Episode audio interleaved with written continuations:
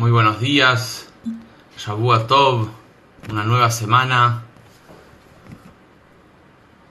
una nueva energía, un nuevo comienzo. Hoy vamos a hablar sobre tres tipos de personas. Hay una persona que es optimista, hay una persona que es pesimista y hay una persona que es realista. ¿Cuál es la diferencia entre ellos? Pero hoy quiero hablar un poco más sobre el realista. La mayoría de las cosas que nos pasan son... depende cómo nosotros las definimos. ¿Ok? Vivir positivo es una elección, no es una circunstancia. Porque depende de la perspectiva de vida que nosotros tenemos, no tanto de la personalidad que nosotros tengamos.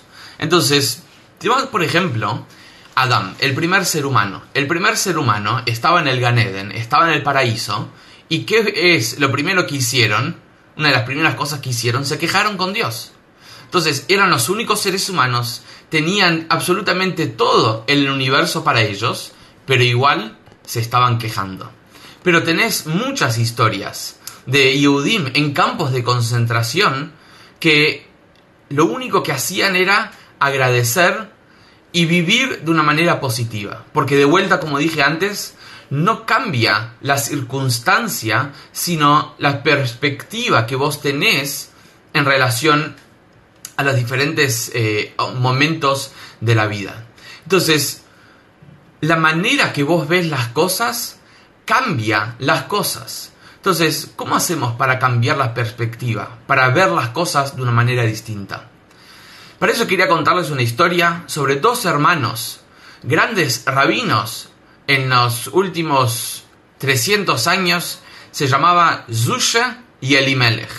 Zusha y Elimelech eran dos rabinos que juntaban dinero para em, instituciones judías de estudio, en la cual un día ellos en un tren se encontraban llegando a destino, pero parece ser que en ese tren habían otros ladrones mafiosos y la policía arrestó todo, eh, todos los que estaban en el vagón. Estos Zushe y Elimelech, dos grandes rabinos, ahora se encuentran en la cárcel, en la celda, y no saben qué hacer. No hicieron nada malo, pero la policía agarró a todos. Estando en la cárcel, Zushe ve que Elimelech está triste entonces le pregunta a Elimelech, ¿por qué estás triste? Dice, ¿cómo por qué estás triste? No, no, no podés ver. Dice, ¿qué, ¿qué es lo que no veo? Está un poco positivo. Ok, estás en la cárcel, pero todo es para bien. Dice, no entendés. ¿No ves ahí en el medio de la, de la celda que hay una cajita? Dice, sí, ¿qué pasa? Esa cajita es donde todos hacen sus necesidades. Y, y si ahí hacen sus necesidades, no podemos rezar. Porque no se puede rezar cuando hay olor feo. Te dice Elimelech, no te preocupes. ¿Quién dijo que no se puede rezar cuando hay olor feo? Dice, ¿cómo? Dios dijo. Entonces dice, el mismo Dios que te dijo que tenés que rezar, ahora te está diciendo que no reces porque hay esa cajita fea, con olor feo. Entonces dice, ah, tenés razón. Entonces ahora puedo servir a Dios por medio de no rezar. Y estaban contentísimos. Nunca en su vida habían servido a Dios sin rezar. Entonces se pusieron a bailar. Y los otros mafiosos vieron baile, se sumaron y empezaron toda la celda a bailar. Cuando el policía escucha tumulto, dice, ¿qué pasa acá? Entonces entra a la cárcel, agarra al primero que ve y dice, ¿qué pasa? Y dice, mira, no sé qué pasa. Pero los judíos están muy contentos con esa cajita. Ah, con esa cajita, ahora van a ver. Y ahí así es que el policía entra a la cárcel y saca la cajita. Ahora mira a su hermano y le dice, ahora podés rezar. ¿Qué significa esto para nuestra vida? Si nosotros entendemos que las circunstancias no son los causantes para cambiar nuestro estado de humor y nuestra manera de ver la vida, automáticamente las cosas de la vida empiezan a cambiar. Si ellos hubiesen estado tristes, sí, la verdad tenés razón, no podemos rezar y estamos tristes, nada hubiese cambiado. Pero ya que vieron la oportunidad de cómo ellos pueden cambiar la manera de cómo ven la situación, la situación cambió. Ya que hay un dicho que nuestros sabios dicen, en davar a un razón. No hay nada que se entrepone frente a la voluntad. Interesante, había una historia afuera de una yeshiva, de una casa de estudio en Rusia.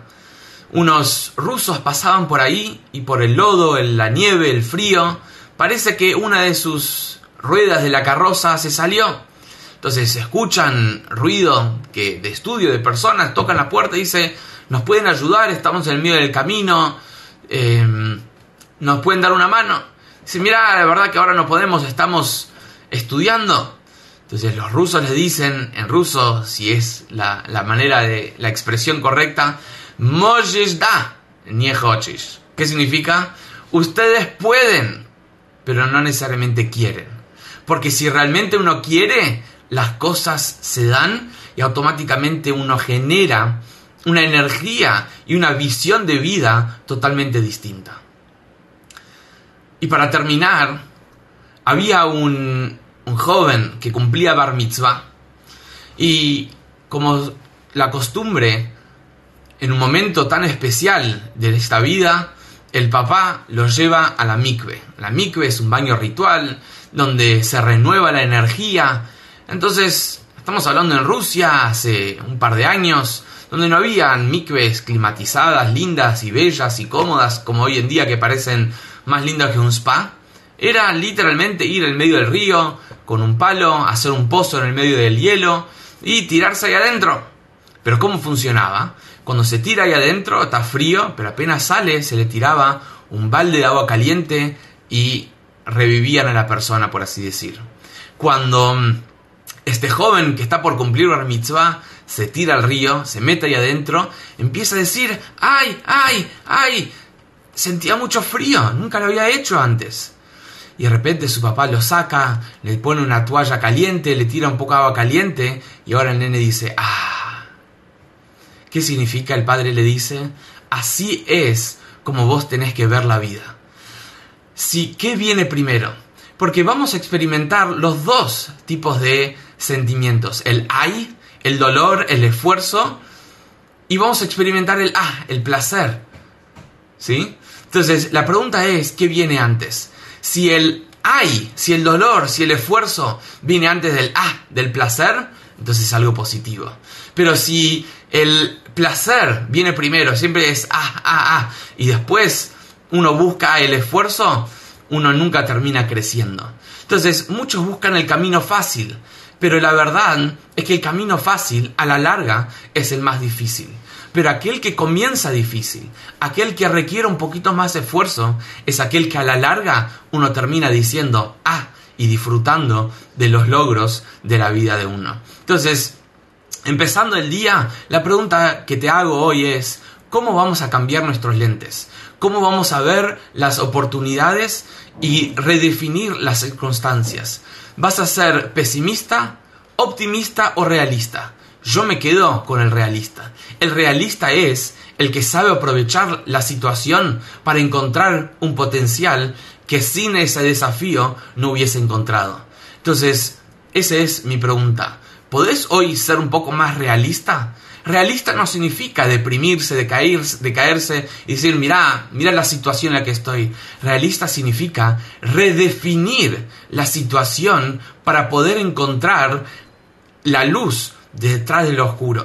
Si buscas lo fácil, termina siendo difícil. Empezá por aquello que aparenta ser un poco más difícil, que requiere un poco más de esfuerzo y vas a encontrar el placer verdadero de vivir una vida plena con sentido. Shabu